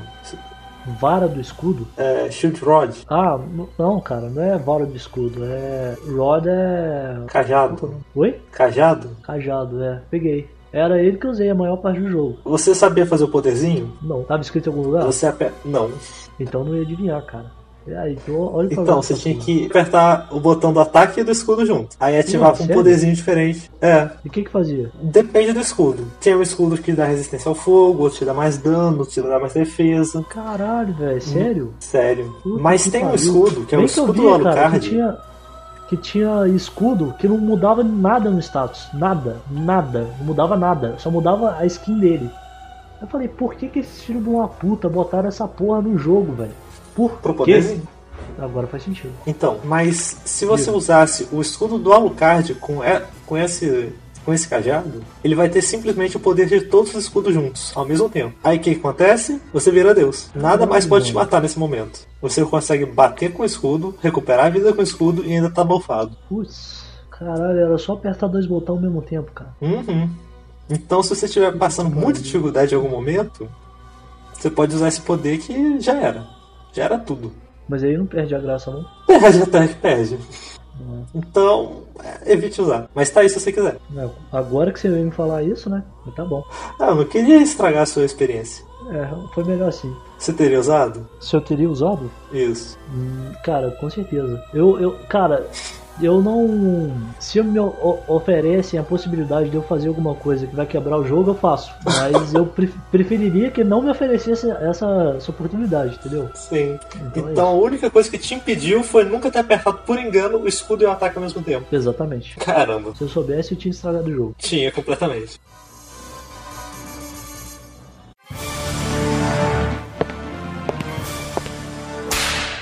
Die, monster! You don't belong in this world. É um novelão bem simples. Não é uma história nada demais, é direto ao ponto. Não te faz perder tempo pra. com grandes tramas mirabolantes, é só. uma clássica história de fraticínio. Não. Não, cara, a a história é simples, não tem muito diálogo, não tem quase nada de diálogo. Os únicos diálogos que você tem ou é com a Maria, que, que você só fala alguma coisa e vai embora, ou é com o, o bibliotecário que não fala nada. Então. Mas assim, o plot, cara, o, o, plot twist de ter um castelo invertido, isso é muito maneiro, cara de na verdade é o chefão não é o chefão e, e ter mais um, um monte de coisa pra você fazer que você podia nem fazer, pô, isso é muito maneiro.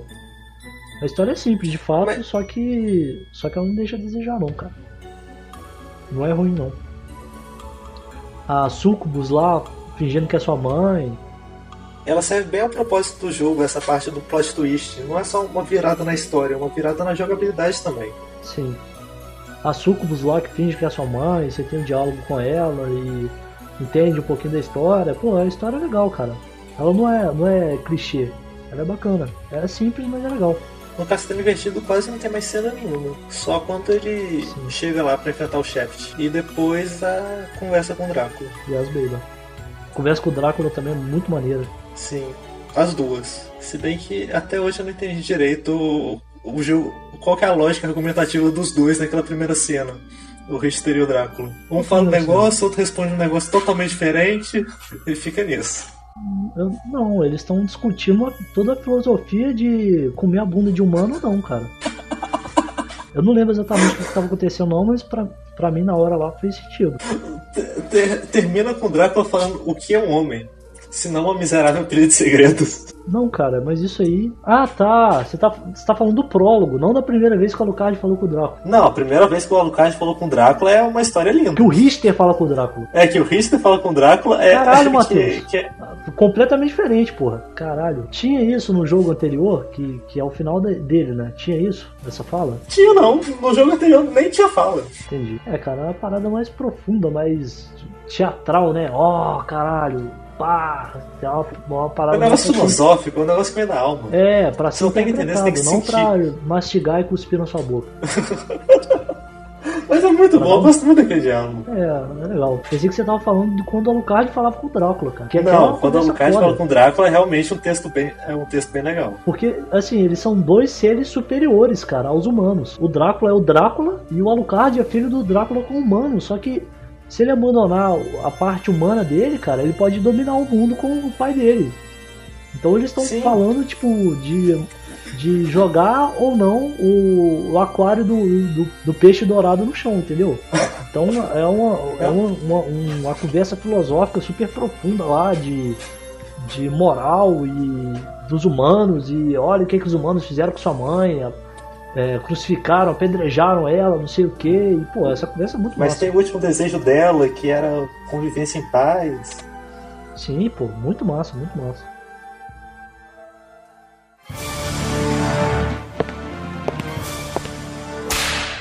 Die, monster! You don't belong in this world.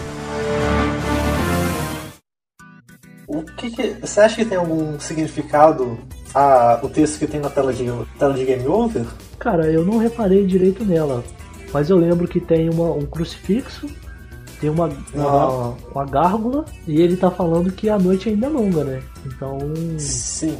Ah, não Que sei. eu que entendo. Com, com, com o Alucard fora do caminho, eles podiam tacar o puteiro no planeta inteiro. Não sei, tinha, tinha uma referência, alguma coisa? Olha, não tem nada demais, mas a minha interpretação é que aquilo é o Drácula falando pro Alucard e aquele esqueleto no chão é ele. É o Alucard morto. Eu não reparei se tinha um esqueleto no chão. Tem- Então, tem um esqueleto de tipo, tipo um demônio no chão. Um bicho com chifres. Ah, sim. Você interpreta Então- sendo o Alucard. É, ou pelo menos uma parte dele que tá morta. Um, tipo, uma parte mais humana dele que tá morta e agora ele pode se juntar ao pai e dominar o mundo. Porque, dependendo do. Tem uma chance de quando você é congelado pela, pela medusa, dele não virar só o Alucard petrificado, virar um, um demonião. Você já não, viu isso virou um- acontecendo? aquela gárgula. Virou uma gárgula. Então, então acho que aquela na tela de loading, na tela de game over seria a gárgula, seria ele gárgula morto. Ah, entendi. Eu não reparei disso não, cara. Mas é uma interpretação maneira.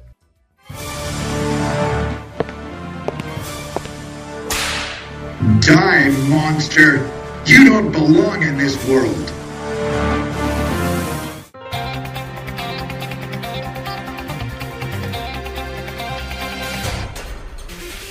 Você chegou a jogar, jogar com Richter? O New Game Plus? Cheguei, joguei um pouquinho. Aham. O que você achou? Então, cara, é, eu não sou o maior fã de Castlevania, eu não joguei o- os outros clássicos, né? Mas a gameplay com o Richard. Não, O Richard, não. cara, de novo essa merda, caralho. O Richter, porra, com o Richter. É bem pare- parecido com os Castlevanias antigos, né? É um chicote que Sim. vai pra frente, e você pula e parará por é bem parecido. Você, to você tomar pouco dano, você vai pro saco, mas você dá muito dano também, mata os bichos fácil. Então, pô, interessante, cara. Uma parada que, tem, que é importante é que a história não muda com, com o Richter. Fica exatamente. Na verdade, não tem história. O Richter, vo- você jogar com o Richter é justamente, literalmente, só uma mecânica a mais. Lá, o splash estava feito, já estava tudo pronto. Ah, vamos botar esse cara, vamos deixar o pessoal jogar, jogar com ele aí. Não tem história. Nem é que tava o sprite feito, tava, tava a jogabilidade dele toda feita pro Polo. É, então, não, não tem não tem história. É simplesmente você passa a fazer exatamente a mesma coisa sem nenhuma fala e acabou. E pelo que eu vi, o de Sega Saturn também, você jogando com a Maria, também não faz nenhuma diferença. Não tem nenhuma fala no final. Eu achei que ia ter uma fala pro Richard, que, Não. pro Richter, que ia ter uma pro, pra Maria, mas não tem nada. Não faz diferença nenhuma. Não, é só, só um extra. É, é literalmente só um extra. Diferente do Dynasty Warriors aí, que cada, cada um dos 30 personagens diferentes vai ter uma parte da história diferente. Não, não tem nada a ver. É simplesmente a mecânica. Rejogar com aquele, com aquele cara lá e pronto. Mas, assim, eu, eu, eu prefiro jogar com a card, cara. Achei mais maneiro. Mas é uma parada legal ter o Richter lá pra você jogar se você quiser. E provavelmente você também não sabia que o Richter tem uns poderzinhos, né? Eu sabia que dá pra ele dar um Shoryuken pra cima assim, mas eu não sabia como é que fazia. Sim, ele faz um Shoryuken, ele e dá uma deslizada também. É, aquela deslizada eu consegui fazer uma vez na cagada, mas eu não sabia como é que fazia de novo. Eu não, eu só cheguei a jogar com o Richter um pouquinho no começo, mas não cheguei a zerar nenhuma vez não. Colocar de mais legal. Ah, com ele é muito mais difícil. Você tá uma porrada, você não tem magia, você não tem nada. É, não tem o sub-item. O subitem tem. Não, tem não, tem. Tem. Eu não consegui pegar nenhuma faca, nenhum machado, nenhum negócio, nada no quanto eu joguei. Ué, que estranho, não lembro de ter. Dropa de bicho, dropa de vela, dropa de. Dropa do quê? Tropa da vela. Da vela? É. Não, cara, pra mim não dropou nada. Só dropava, só dropava coração. Se, se dropa coração, tem que dropar subitem, porque o coração foi pra isso. Não, mas o coração, quando você apertava triângulo, ele virava o Super Saiyajin 3, ficava piscando e não fazia nada diferente também. Não fazia nada diferente porque você não tinha nenhum item. Não, mas ele gastava o coração e fazia a pose de Super Saiyajin. E ficava piscando. então fazia alguma coisa. Eu não sei o que fazia, mas fazia. Ué, que bizarro. Quebrei, cara. Eu Ah, matei o primeiro chefão. Eu fui até longe, cara. Eu devo ter jogado uma horinha aí, sei lá, duas horinhas, e não consegui pegar nenhum, nenhum sub-item. Ah, não sei. Na minha lembrança tinha, mas. Se você tá falando que não tem, que estranho. Que é engraçado, cara, porque quando. No, no prólogo. No prólogo eu usei sub-item. Mas quando Sim, eu tava no, no. Game Plus, não, não dropou nada.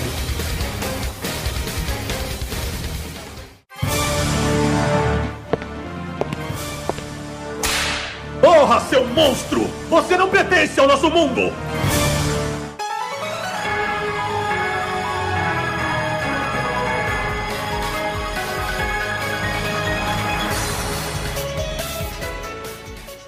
Pra finalizar, Boaz, a, a pérola que deixa esse jogo melhor a cada dia. Uma coisa que só poderia vir desse país maravilhoso que vivemos. Fizeram uma dublagem pra ele. Uma coisa Cara, linda. isso é uma parada que eu tava, que eu tava refletindo, cara. Tava refletindo há um tempo. Quando eu era pequeno, eu tinha. Cara, eu cresci. Quem me criou não, foi, não foram os meus pais, cara. Foram o computador e emuladores.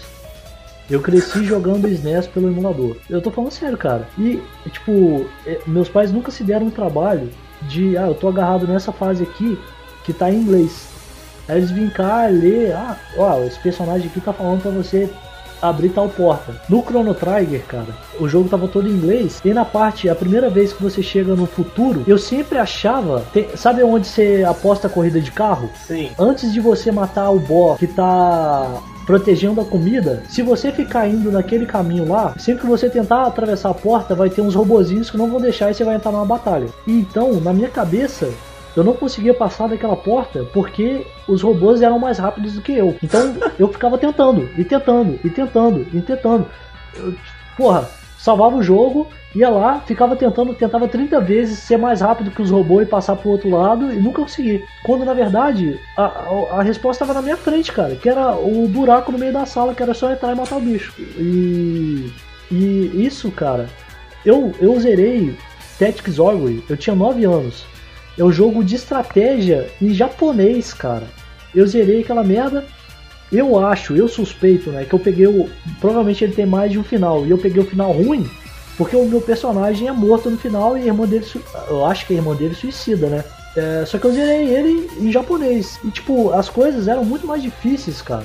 É, em inglês e japonês, quando você é uma criança. Você não entende o que, que tá acontecendo. Você não sabe o que, que é pra fazer, não tem nem noção. E como eu sempre gostei de jogo de RPG porque tinha espadinha, eu sempre tive esse tesão em farmar e ver o bicho ficando mais forte. E sair explorando e conversar com todo mundo, mesmo não entendendo nada. E, e ter uma animaçãozinha diferente, porque você conversou com aquela pessoa, ela se mexeu e fez uma animaçãozinha mudando a expressão. Eu achava isso muito maneiro, cara. Não entendia nada. É... Então, cara, a maioria dos jogos eu não consegui zerar. O, o Fire Emblem, aquele Sensei no Kenfu, todo em japonês também. Fire Emblem ele tem morte permanente, é um jogo de estratégia, você tem um tabuleiro, seu mapa é um tabuleiro gigante. E se você perder um personagem, ele morre para sempre, nunca mais você consegue jogar com ele. Eu cheguei na metade do jogo, que é tipo assim, é, é igual o Curse of Darkness mesmo, Curse of, no Symphony of the Night, igual o Final Fantasy VI, que ele meio que acaba na metade e depois recomeça, e você recomeça com outros personagens, com os filhos dos personagens que você estava jogando antes. Mesmo eu chegando, não chegando no final, mas chegando na metade, o jogo era difícil pra caralho, cara. Eu joguei ele todo em japonês e eu consegui acabar a primeira parte sem perder nenhum personagem. Que é uma parada, Caramba. caralho, muito difícil, velho. Então, tipo assim, se eu tivesse como saber o que que tava acontecendo, se eu soubesse que o, o NPC falou que você tinha que matar o, o guardião para pegar comida, se eu soubesse que o Tactics Ogre, aquela escolha que você faz, vai, vai. Você tava falando alguma coisa importante. Cara, isso ia fazer toda a diferença na minha vida, cara. Então, por mais que seja farofa, que seja tosqueira, nossa, dublar o negócio em português, olha, esse aqui tá feio demais. Mas eu acho que isso é muito importante, cara, pra, pra dar acessibilidade para as pessoas, cara. Porque se o, o moleque, meu primo, for jogar aquilo, ele não vai entender nada. Então eu acho muito importante, cara. Eu não joguei em português, porque.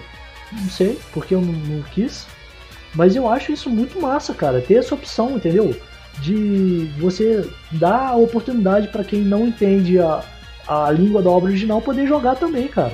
Isso é muito foda. Então acho que é uma parada muito importante. E, porra, acho foda pra caralho, cara. Foda pra caralho isso. Mesmo que seja tosqueira, mano. Se você tiver a oportunidade de entender o jogo, isso é do caralho. Mas olha só, não é tosqueira. Pelo menos não mais que a dublagem original. Sim, ah, a dublagem Ele... original era bem. Cara, a, a, a o Alucard, às vezes ele falava com a voz igualzinha do Google. Igualzinha. A parada. Eu joguei em inglês, né? Mas a voz dele às vezes ficava igualzinho do Google, cara. Às vezes ficava bom, às vezes ficava ruim. Então, mas a dublagem é boa até. A única crítica que eu tenho para fazer pra dublagem é que às vezes eles adaptam demais a coisa. Eles tentam uhum. aumentar o texto, botar mais coisa do que tem ali para realmente ser dito. Tipo, quando a, o Alucard encontra a Maria a primeira vez, é, antes de começar o diálogo, eles botam um diálogo extra dos dois se cumprimentando. Caramba. É, então, eles pecam muito pelo acesso nessa dublagem, mas as vozes estão legais, tá bem feitinho.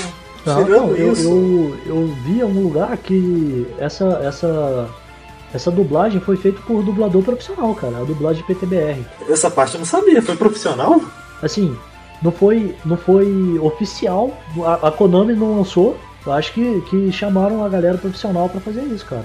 Caramba!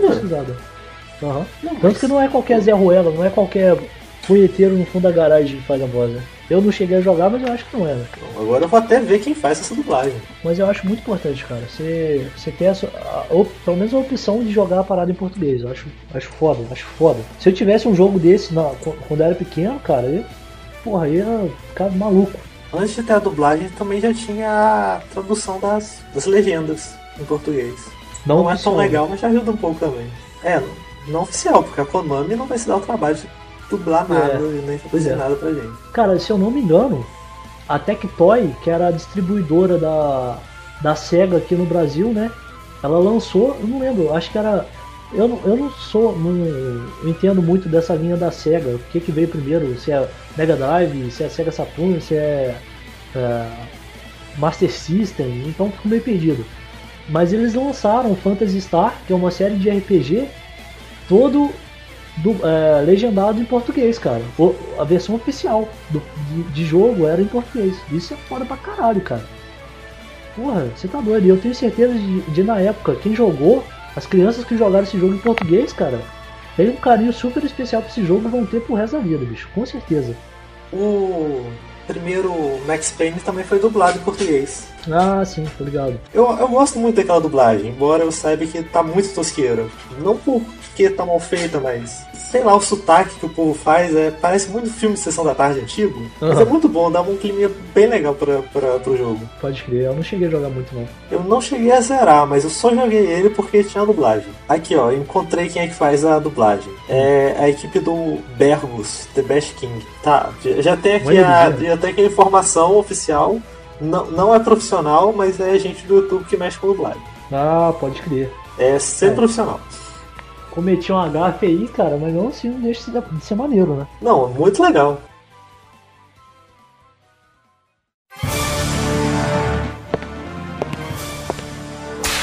Porra, seu monstro! Você não pertence ao nosso mundo!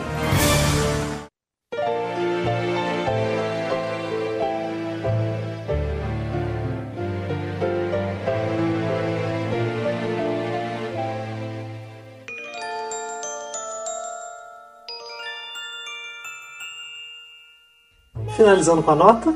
Você primeiro. Quatro estrelinhas. Eu dou 7,5. Então é isso. Se vocês quiserem mandar uma, um e-mail pro Notívago, é notívagoemail.gmail.com Sim. Mandem sugestões. Sugestões, comentários, críticas. críticas. Sugestão. Exatamente. Foto do cachorro. Pode mandar carta de amor falando que você gosta muito da gente. Ou carta de ódio falando que você odeia muita gente. Eu acho mais fácil. Mais provável, com certeza. Por favor, Zubumafu, faz, faz isso pela gente. Uma cartinha. Então, você pode me procurar no Instagram, Donad Samar, e você, boss. Acho que é Boas Underline Brandão, não me engano. É, o meu também tem underline entre Donad e Samar. É isso. Uma boa noite a todos. Não é. deixe o vampiro chupar a esposa de vocês. Cuidado.